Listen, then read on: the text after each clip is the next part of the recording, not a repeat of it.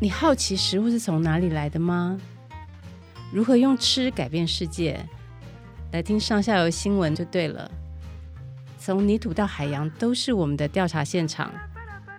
欢迎收听食农搜查线。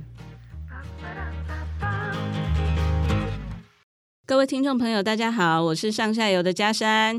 前阵子过年呢、大家都是忙着在跟家人团聚，趁这个机会好好休息呀、然后现在终于开工了，对不对？这么冷的天气里面呢，你知道过年的时候还有谁在农田里面工作吗？而且是不得不工作。然后每年的过年前后这段时间，就是他们最忙的时候。到底是什么农民这么辛苦呢？就是高阶梨的农民哦，哈，高阶梨呢，就是我们大家常在说的水梨啦，哈，比如说丰水梨呀、星星梨呀，这个是大家最常吃到的嘛，哦。可是现在不是这些梨子的季节啊，这些梨子是在夏天啊、秋天那个时候啊。那现在梨子农民到底是在忙什么呢？这就跟他的名字哦，高阶梨高阶有很大的关系哦。这个故事哦，非常的精彩，可以说是台湾的农业奇迹啦。我们上下游哦，最近有刊登一篇很有趣的文章哦，叫做《梨子树为什么都是庞克头》。那这个文章呢，就是在介绍这个高阶里哦的栽培哦，一整年的工程哦有多浩大。这样，那这段传奇呢，我们今天请到的是台中东市的高阶里达人哦，曾光明大哥来好好跟我们分享一下哦。曾大哥你好，嘉山姑娘好，曾大哥很可爱哈，哦，也跟我们听众问好一下。各位听众，大家好，我是东市的小明。小明，小明大哥哈，好，呃，小明大哥呢，本身啊是东市很重要的这个文史的呃观察者、工作者哈，也开过农业资材行，然后对于这个高阶梨产业啊，可以说是这个无一不语啊哈，而且呢，本身也是这项技术哦研发过程中哈很重要的成员，还曾经到日本去学习过高阶梨栽培哦。今天呢。真的很荣幸哦，可以请到小明大哥来跟我们大家分享高阶梨的故事哈。哎，大哥，你可以先讲一下这个高阶梨的高阶啊，到底是在接什么吗？好的，高阶梨顾名思义就是在果树上面比较高的地方，嗯，来做嫁接，所以大家叫高阶梨。嗯，其实在日本，它并不是做这样子的解释。嗯，高阶就是说你的树长得很高了。你必须要换成其他的品种，嗯，从比较高的树枝上面就把它锯掉，然后接不同品种的芽，让它成长，以后也是栽长生这样子，嗯，那一种叫做高阶。那以我们这边，我们曾经做一些证明过，就是把它名字它修正过，叫做季接梨，因为你是季节在横山梨树上。每年都要接一次，不是说接下去永远它就会再长生，不是这样。所以说，我们正确的名字当初是叫做寄接梨，就是寄养家庭的寄哦，寄养家庭的意思，哦、也就是说，我们本来的梨子树它是叫横山梨哦，横山梨就是以前那个丑莱亚嘛，对，对不对？是。然后丑莱亚上面要寄接别的品种的莱亚，就是幼莱亚嘛。对，是日本来的风水梨或者新星梨，嗯、同时我们台湾梨山也有风水梨或者新星梨的花苞，但是数量总不足，给我们平地做高阶之用。嗯哼哼哼，所以这个我们丑莱亚的树就可以长出幼莱亚了。对，丑莱亚是寄养家庭的意思。对，她是 母亲哦。哦，她是妈妈这样子。对对对。那你这个高阶梨的这个嫁接，或者说它就不叫嫁接，它叫继接或高阶的话，它跟原本的这种嫁接有什么不一样？诶，不一样就是说，举例来说明，我们那个橘子或是梨子，我们的砧木就是一些诶生桃，干嘛就是吉拉或是紫壳，好，按梨子的话，或是鸟梨或是山楂，那么你接横山梨接下去，长大以后，整颗就是横山梨。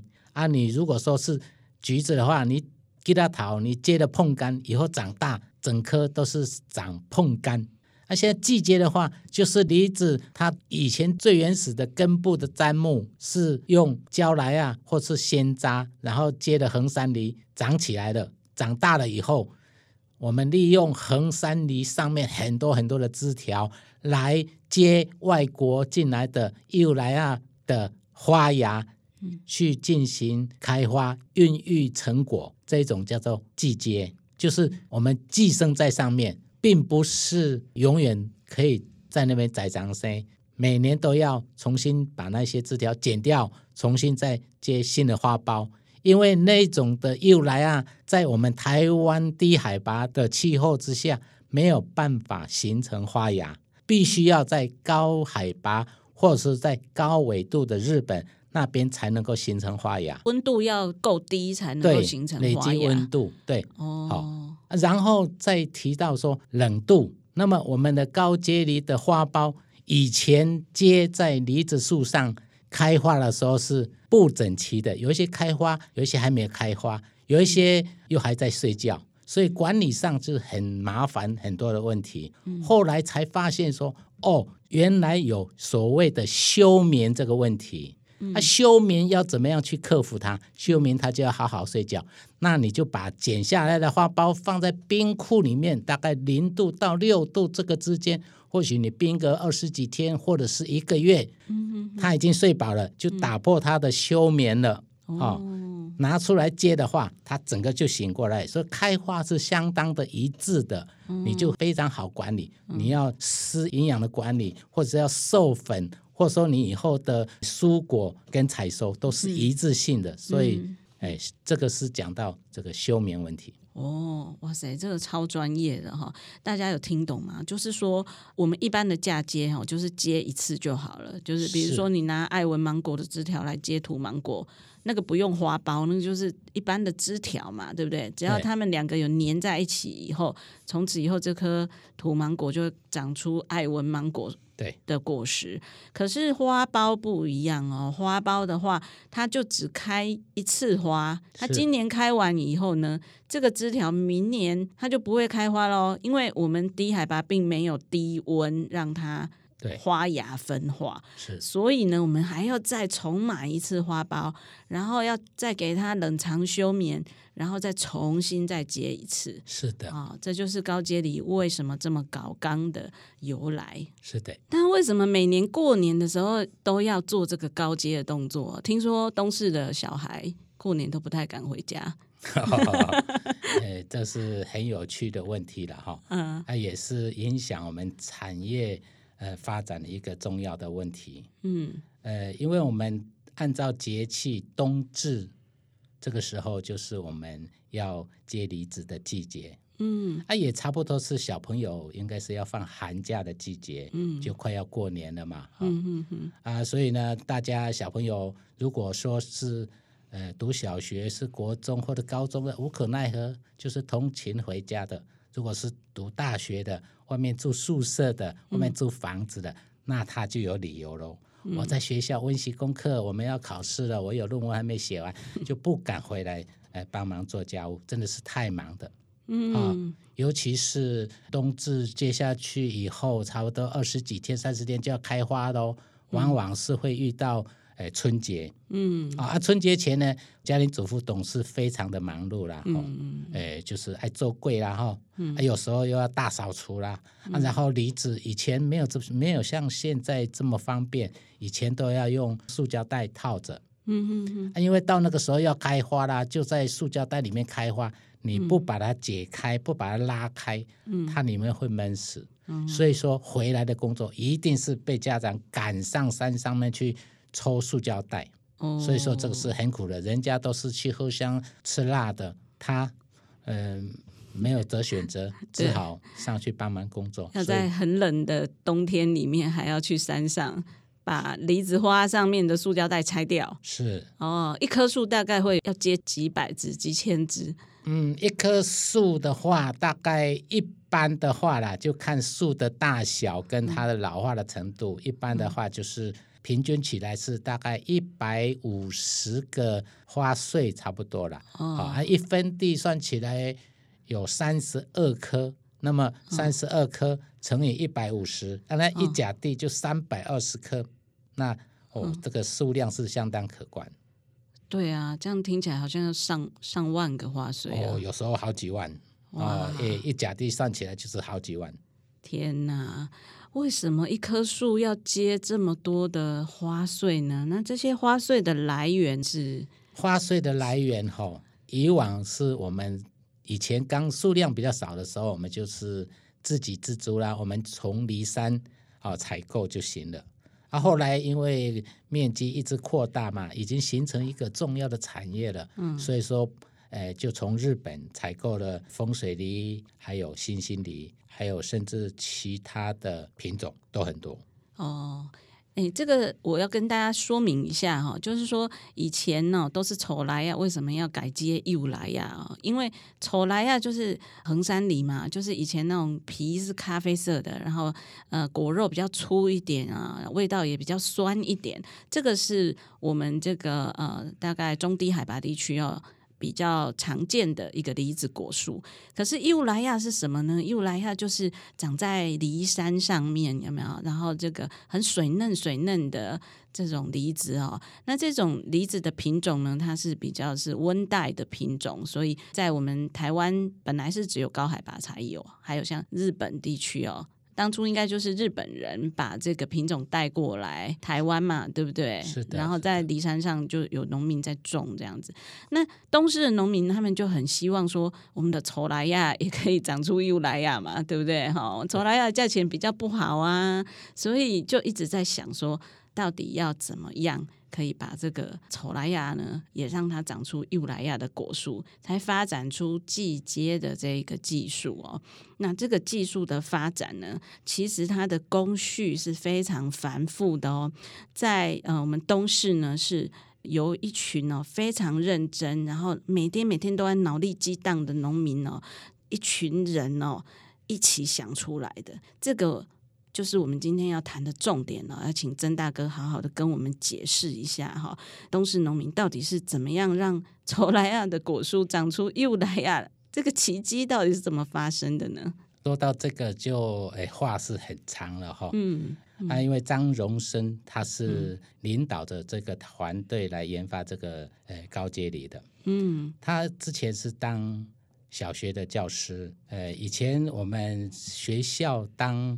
老师的那个薪水呢是非常的少，嗯，然后他都是利用寒暑假的期间做自己的农务，嗯，但是有时候他看看一般的农民割两颗的香蕉的薪水就比你当小学教员一个月的薪水还多，那他说，那我家里有自己的农园，我何不自己就。放下来，我就务农就好了，因为那时候薪水很低。嗯，那时候有一个卓兰人，他在南部已经有种葡萄成功的经验。那时候卓兰人是在新社买了一些葡萄的苗，嗯、然后移到屏东的高速去种。嗯，种，因为我们台湾人一直认为说什么都要早。哦，你水果只要很早很早都能够卖到很好的价钱。嗯，那么张荣生呢就想说，哎，或许我们这一群人来规划到南部去种葡萄的计划。所以那时候已经讲好的，我们的生产种苗的基地就放在大雪山这一条雪山路上来做生产基地。那么这些人呢就准备到南部去开始租地，然后在那边开始种植。嗯，然后第一年呢，他们就是。先从新社挖种苗，冬天的时候挖种苗下去那边种啊，春天到了，它就顺利的发芽，然后长了很多的葡萄，然后卖到很好的价格。正准备要再扩大经营规模，在招募当中的时候，他的太太就说：“啊你，你呃老师不当下来当农夫，啊现在又要往南部跑，南部这么远的地方，你跑那么远干嘛？”所以。受到太太的阻碍，所以就不敢下去发展这个葡萄。嗯，然后他这个念头一直没有忘记，他还是想要把这个希望能够实现，所以说，既然你不肯让我到南部去种葡萄，那么我从梨山的梨子拿下来，我们平地应该是也是一样的道理吧？嗯，所以那时候他就羽毛牌肥料，他有一些股份，他就说啊，我们自己农场里面有很多剪掉不要的新世纪的梨的枝条，拿回来挑一些花苞，我们来试试看。嗯嗯嗯，啊，就是这样子。的情况下，结果可以，他、嗯、就这个讯息呢，就慢慢扩张开来。呃，我们农民就学习最快的，因为有利头可以赚，农民的学习程度是非常的快的，所以他看到他能够接，他也接，附近都互相的学习，所以很快就把这个就扩散开来。哦，原来是这样子，所以其实一开始是想要种葡萄的，但是 后来因为太太的阻挠，不能去种葡萄，只好呢还是待在东市种梨子这样子。是的，是的。哦，这个高阶梨的接穗哦的工序哈、哦，真的是非常的繁复。我有一年在冬天的时候去你们东市那边有。观摩过，它那个梨穗啊是长长的一支，然后上面长了很多花苞，就像大家过年的时候会看到那个银柳，有没有？有，那种形状很像那个，然后那个花苞就跟那个银柳的银色的那个花很像，只是它还包着皮嘛，哈，包着那个花的皮这样。那农友呢就要把它剪成一小段一小段，然后每一小段都有一个花苞。是，然后这样一段一段的花苞呢，再把它接到原本的这个离子的母树上面嘛，所以母树的枝条呢，就要也是要修掉，然后再接这个小花苞。这个接的过程哦，其实呢，呃，有很多眉眉嘎嘎。是的，有这个，就是说，那你到底要怎么切，它才接的会比较密合？还有呢，你要用什么东西去把它缠起来、绑起来、粘起来呢？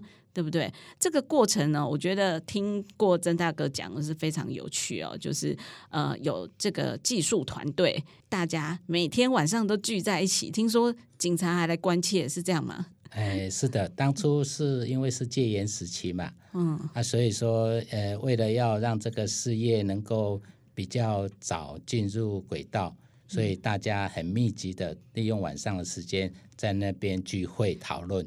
到底有哪一些人呢、啊？这个成员有来自四面八方吗？欸、有来自四面八方，比如说以张荣生老师为主的团队哦，嗯，呃，他是一个老师，还有呃另外一个他是日日本高等科毕业的，呃，他是专业的农夫啊，张顺珍先生，嗯，还有其他的，还有张光山先生，他就是卖农业资材的，主要是卖。农具、剪刀、锯子那一些的啊、还有开照相馆的，也有开卖肥料的，还有卖农药的，也有开家具店的，也有做木工的，哦，这些都有。哇，连开照相馆的人都来了。对，是的，因为那个时候大家为了要测试一下，哎，套袋要套几层袋子，要过滤掉多少的光线，才能够让梨子的颜色漂亮。嗯，啊、哦，所以需要照相馆里面的暗房的技术，嗯嗯，啊、哦，所以才让照相馆的也加进来了。那木匠又是负责什么呢？木匠的部分呢，当初大家想说，因为很多的经验呢，就是上去树上接梨子哦，那个刀子非常的利。经常不小心就把手就割断了，或者划一个那个，所以非常的危险，所以要请师傅是非常难的。嗯，那如果说这个作业流程不加以简化、简单化，嗯，是很难维持这个产业能够继续下去。嗯，所以那时候他们就认为说这个刀子是个问题。嗯，啊，有些人说，哎，可以不可以像我们家里削水果那个刨刀这样子来刨，不是很方便吗？固定的厚度。嗯，他说，嗯，对，就往这个方面方面去想，嗯，啊，后来想说，哎，那不是跟木匠那个刨那个木头要把它刨细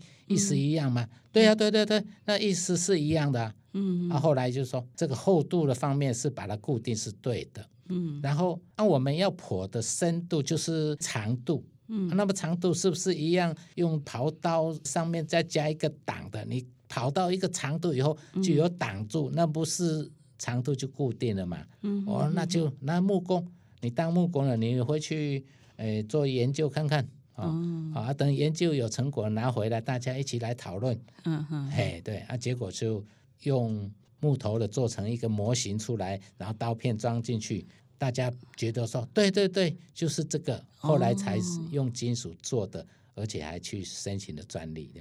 哦，这就是那个高阶里的安全接刀的由来。安，安全接刀哦，它它有一个专利的哦，它叫高阶里专用的安全接刀哦，长得其实就跟我们削水果的那个。刨刀是类似的原理哦。那每一个要去接这个花穗的农民哦，我看他们腰间都有一个霹雳腰包，然后这个霹雳腰包呢，里面就装着他们的武器跟子弹哈。武器就是安全接刀啦，还有点灰波啦哈，这些工具嘛。然后子弹呢，就是一节一节的这个花穗哈。是的。对，你要先在母树的树皮给它这个用安全接刀给它削削开，对，削开来，然后再把那个呃已经削好的这个花穗然后插进去，插进去再用胶带粘起来。插进去要连接好它的，我们一般叫叫水线，嗯、就是形成层要对准。才能够让它产生愈合作用，哦、开花才会正常的发育。不然你水分过了，营养不过，嗯，哦，开花也会不好的。哦，对，所以这个真的要很专业哦，工人也也一定要技术很好。然后听说这个点灰宝也有讲究，对不对？这个胶带啊，对，电火布刚当初我们接离子的时候是用诶、欸、那个麻绳。哦，很细的麻绳，哦，或者是用稻草，嗯、哦啊，或者是用蔺草，嗯、啊，后来慢慢的就用雨衣布，哎，雨衣布而已哦，没有做成衣服的，嗯、啊，把它剪成一条一条的，嗯、用那个雨衣布来绑，嗯，啊绑，后来呢，觉得说，哎。我们现在有电了以后，觉得那个缠那个电线作为绝缘用那个胶布也很好啊，嗯、就用那个来接，缠一缠，结果发现，哎呀，太韧了，拉不开。嗯、接一天下来，手整个都起水泡，因为韧性太强。嗯、哦，啊，所以说就去开发，特别去配方，嗯，容易卷，绑得紧，嗯、又很容易拉得断。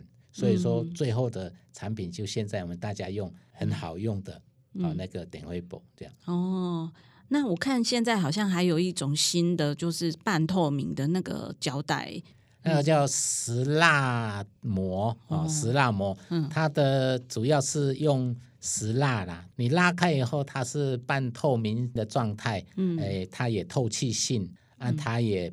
比较容易被分解掉，比较注重到环保这方面，这样，嗯、它成活率也会比较好，因为它透气，里面就不会积水，嗯、不会发霉，好、哦，它成活率会比较好。哇，好厉害哦！所以它还一直在精进中哦。是的，还有刚刚哦，曾大哥有讲到那个套塑胶袋这件事情哦，是，我想大家可能也有看过，就是在经过梨子的果园的时候，会看到那个花苞哦。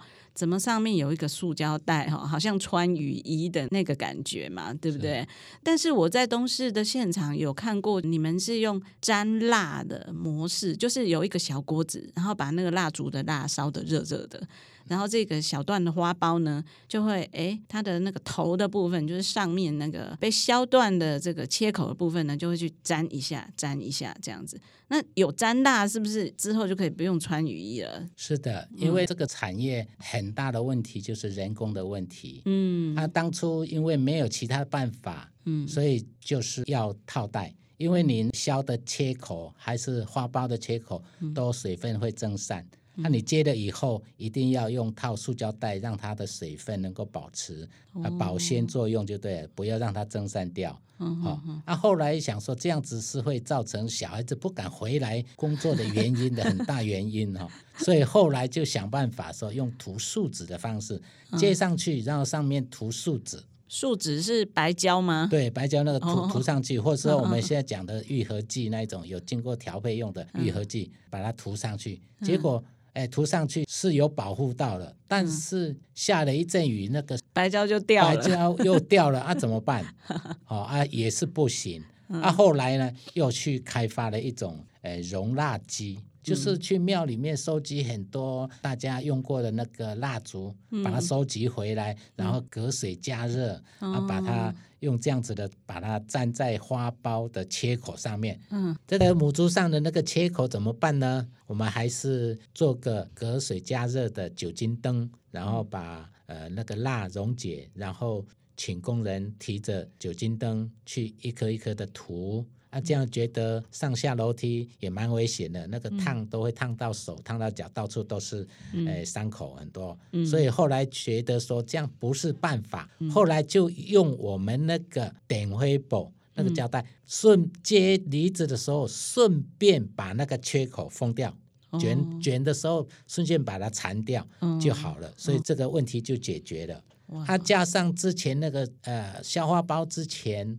切口已经有粘蜡粘完毕了，所以就不用再套塑胶袋。嗯、所以在自然的情况之下呢，开花不再像是以前套塑胶袋，嗯、会在温室里面的花朵一样。嗯、你一开袋以后遇到大太阳，你一定就是被晒干。嗯，那、啊、现在它自然的情况之下开花是再自然不过的，所以开起来的花更壮、更自然，嗯、结果率更高。而且小孩子终于可以放心回家了。对，但是后面又还有很多的工作，比如说授粉这些工作啊。对啊，连授粉也有人工授粉，对不对？就是我看过你们拿着一只好像掏耳朵的那种毛毛的这个球哈，然后沾着花粉呢，再一朵一朵的去授粉，这样梨子是会长得比较大颗、比较漂亮吗？哎，关于人工授粉哈。因为我们是要提早上市，所以我们要高接梨。嗯，我们高接梨在开花的时候，基本上我们外界的所有的野梨或者其他品种的梨子都没有在开花。嗯，没有在开花。如果我们是接的或是风水梨，自花不授粉，亲和性不好，那么。嗯就是要借助外面的花粉进来，哦、但是没有花粉，外面蜜蜂还是风吹来、嗯、都没有其他的花粉源，嗯、那只好利用我们去年在盛花的时候的其他的梨子花采下来，哦、萃取它的花粉，然后储藏起来，到这个时候拿出来使用，用人工的方式把它。哎，授粉，所以那个花粉是去年的，然后一直把它这个冷藏起来，储存到今年再用，这样是冷冻，零下三十度，哦、零下三十度，对。哇，天哪！所以大家可以想象哦，这个高阶里有多么高刚啊，是。对啊。宜兰三星那边哦，因为他们在这个过年期间就是雨季嘛，而且那个雨季非常的漫长，所以他们除了接花穗以外，还要再接一只小雨伞，帮这个花挡雨哦。所以真的是很麻烦。这样，听说这个小雨伞也是东势农民发明出来的吗？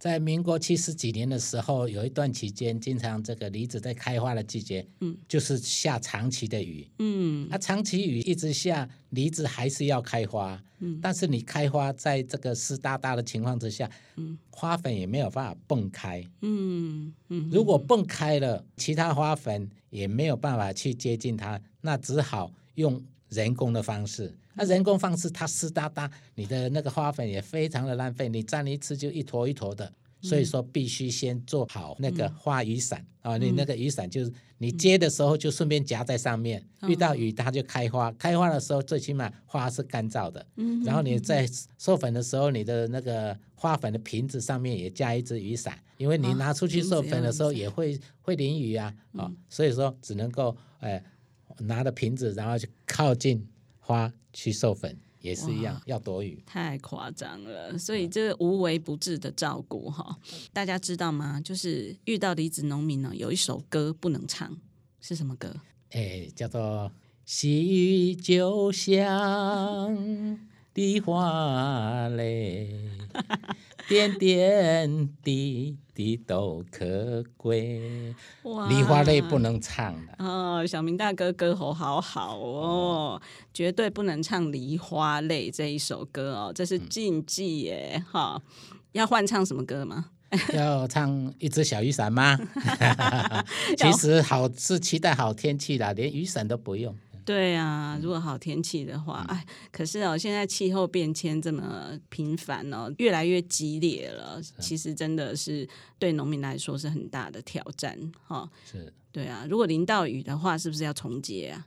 哦，你讲到这这叫做翻刀了。哦，重接。我们如果说下雨的时候，哎，很多没有办法授粉，然后哎就谢花，谢花了，那就当然就是没有办法结果了。嗯、那同那一只，你一样就是把它剪掉，嗯、另外在新的花苞重新再接一次。所以说，再一次翻刀等来各给一刀。就就翻刀了哦，要把刀子再翻出来一次，哎，再再再做一次，全部再做一次，前一次等于白工就对了。是，哇塞，几万只花苞全部要重接。是因为有一年哈更严重的，呃，不晓得是大概民国八十年还是八十一年这个左右哦，有一次的山城地区有着下大的冰雹，嗯，几乎大家结果结石累累，呃，就是因为小明卖给他花粉。嗯，哦，他们授粉了以后呢，结石累累啊，哇，大家很高兴。嗯，结果一段时间以后再回来，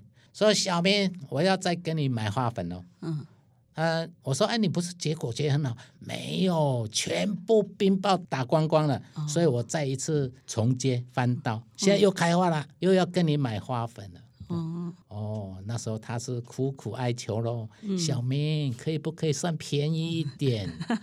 我说不行啊，这个有行情的，但是不是没有办法了，我帮你出一半，嗯哦，啊一半你自己出。他说啊，那不是赶快，我说不赶快呢，啊啊，真的就是我帮他出一半，结果第二天哈、哦，店里面排队，每个人都、啊、小明，我的事。翻刀的哦，前一次跟你买花粉受的结实累累，冰雹打掉，翻刀的。听说翻刀你会帮我们出一半，对不对？哇，无可奈何之下，血本无归。我是说我血本无归、啊、你是受害者，所以农民翻刀很辛苦，然后你在提供他们花粉的人，哎，也要跟着受累哦。哎、对对对。好，这个我们听小明大哥现在讲，好像很有趣哦，很很可爱的故事哦。其实呢，都是农民的辛酸血泪啊。哎，不过这个东市农民真的很厉害哦，就是啊，发展出这一段农业的草根智慧啊，我觉得真的很强哦。其实啊，呃，这些都是这个在地的农业知识的宝库哦，它都在农民的脑子里面。那我觉得小明大哥他们哦，还做了一件非常重要的事情，就是呢，这一群在地的居民哈，还对农业有非常有热情的这一群人呢，他们还做了很详尽的高阶里的文史调查。田野访问哦，然后呢，打逐字稿哦，听说打了几十万字这样子。那这些材料呢，其实目前呢都在呃小明大哥这边哈、大家如果有需要的话呢，可以来跟小明大哥呢拜访一下哈、取得这些资料来做研究。其实我认为哈、这个。产业的故事啊，跟田野调查这些资料，我想应该是属于公共财啦，嗯，好、哦，不能够私吞才对嘛，对不对？对，所以我们应该，嘿，有一些学者，如果说能够将这一些材料好好的加以料理，写成呃很好、很动听的产业发展的故事，不管是从社会面也好，产业面也好，还是历史面也好。都欢迎大家，如果有这个需要，嗯、我就能够提供一些资料给大家。这样，嗯嗯嗯。其实我觉得东市哦，因为这边很多都是客家人嘛，然后我觉得客家族群真的很厉害，除了很应景以外，哈，还有就是他们的对于这个技术的追求，哈，也是这样不断不断的精益求精。我在东市有看到一间庙，就叫巧圣先师庙嘛，是。对啊，巧胜先师就是一个很厉害的木匠，对不对？还有铁匠哦，还有水泥匠。哦，这个组成跟你们这个高阶里的当初研发团队有异曲同工之妙。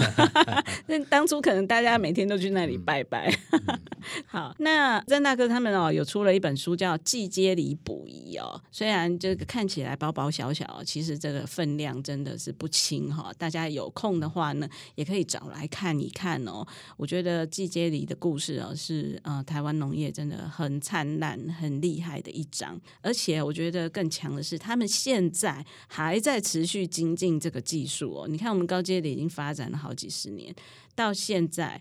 小明大哥，你有跟我讲说，你们还在想要怎么样让这个砧木，也就是这个下面的母树哦，哈，是不是可以让它生产力更旺盛哦？这目前是什么样的一个情形？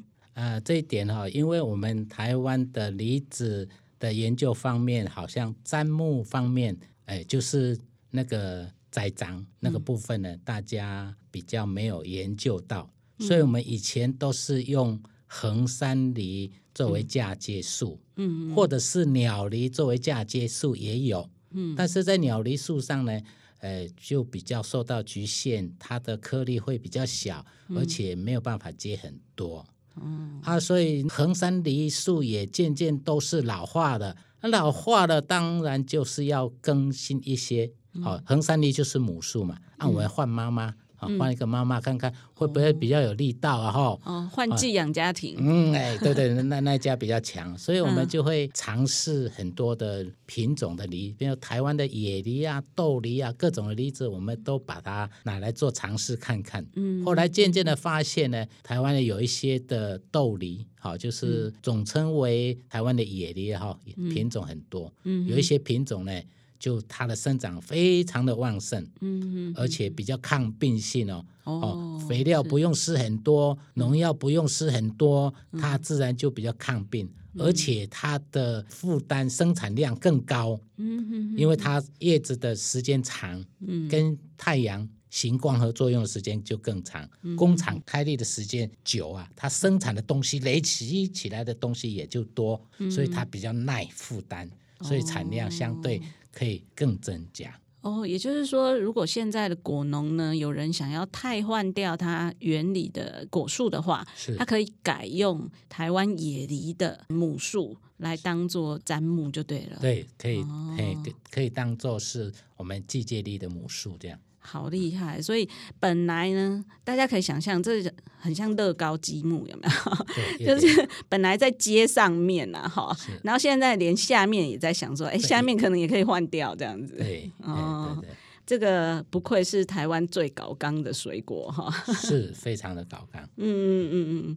好，所以呃，我们刚刚听到这个曾大哥讲了这个呃高阶梨研发团队哈，还有这个高阶梨之父哦张荣生老师的故事嘛哈，然后还有这个高阶梨的工序哦，其实真的是非常的繁复哦，非常多的眉角要学，所以大家要知道，农民不是只有拿锄头而已哦，农民的脑筋也要一直动，一直动，要动得很快的哈。是的，就是。嗯农民的饭碗呢？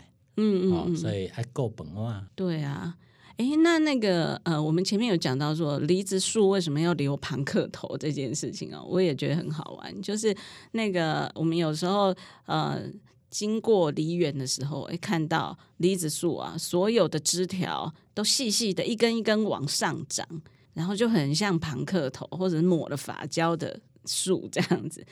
这个又是怎么一回事呢？以前在横山梨的时代，如果不季接不高接的话，嗯、那些枝条是没有用的，那个叫做徒长枝，嗯，啊、哦，就是呃，就是徒劳无功的生长，那些都不需要的。嗯、我们在夏季修剪都会把它修剪掉。嗯，啊，因为现在我们要利用那一些枝条来做啊季接高接的砧木，哦、就是就是就是要接待那个一枝一枝的徒长枝上面，哦、对。啊，如果你那些夏季修剪都剪完了，那么我们这个年度要再接的就没有枝条可以接。嗯，所以说我们在今年接的砧木的旁边会长出侧芽出来，嗯，会往上冲，那些都要留下来，嗯、就是下一个年度必须要接的枝条，嗯、所以叫接在这上面，哎，所以看起来就是盘克头。所以很多的果树，它的土长枝呢，我们都是直接把它剪掉的。是但是只有梨子很特别，一定要留下来，不然明年没得接，不知道接在哪里。对，对 好，那大家这样听完，其实也可以想象哦，高阶梨就是一个成本非常高的水果。在人力啊，还有在花穗也要进口啊，然后花粉也要冷冻啊，等等的哦，这些成本叠加起来，其实真的不得了。我记得我有一次看农业统计的那个报告哦，真的就是看到所有水果里面高阶梨成本最高哈。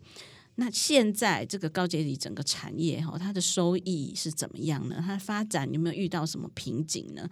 想问一下小明大哥。嗯，这个收益方面，呃，因为看每一家的技术跟操作的面积哈，嗯，所以每一家呃能够赚多少钱呢？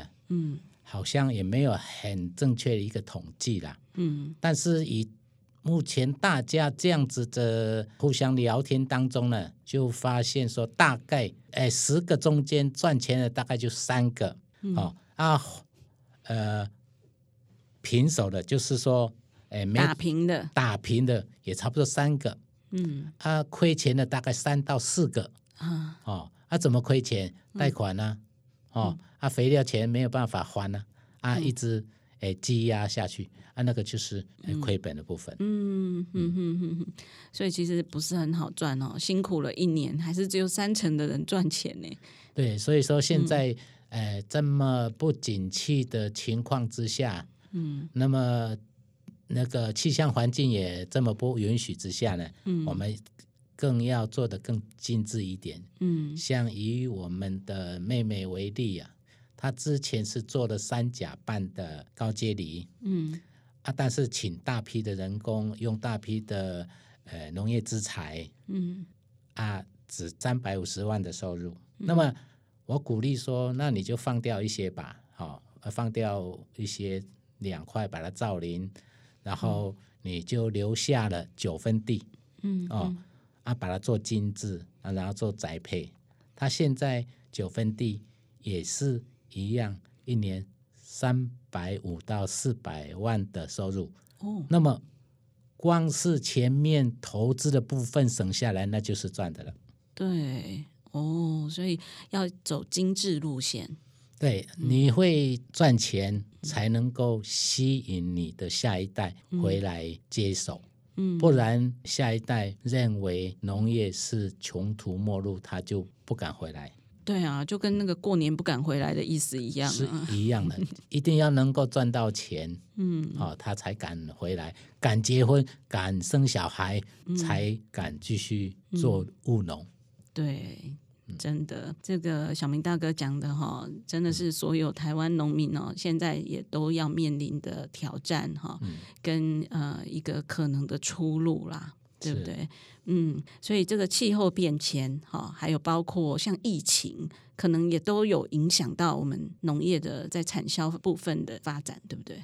疫情会，因为啊、嗯呃，我看朋友很多在采收的时候，然后请很多的人来家里做帮忙，嗯，啊，他们都大门深锁关起来。我说为什么要关起来？嗯，他说我们很多人一起工作啊。嗯，啊，政府说不能够群聚啊，哦，啊，我们那么多人，呃，工作啊，被人家看到，嗯，被人家检举怎么办？哦、我只好把大门关起来啊，哈、哦，啊，里面 在里面偷偷做，哎，对呀、啊，好辛苦，好辛苦，好，那所以大家以后呃吃到水梨的时候，真的要想到、哦、背后农民哦是怎么样把这些梨子给种出来的哈。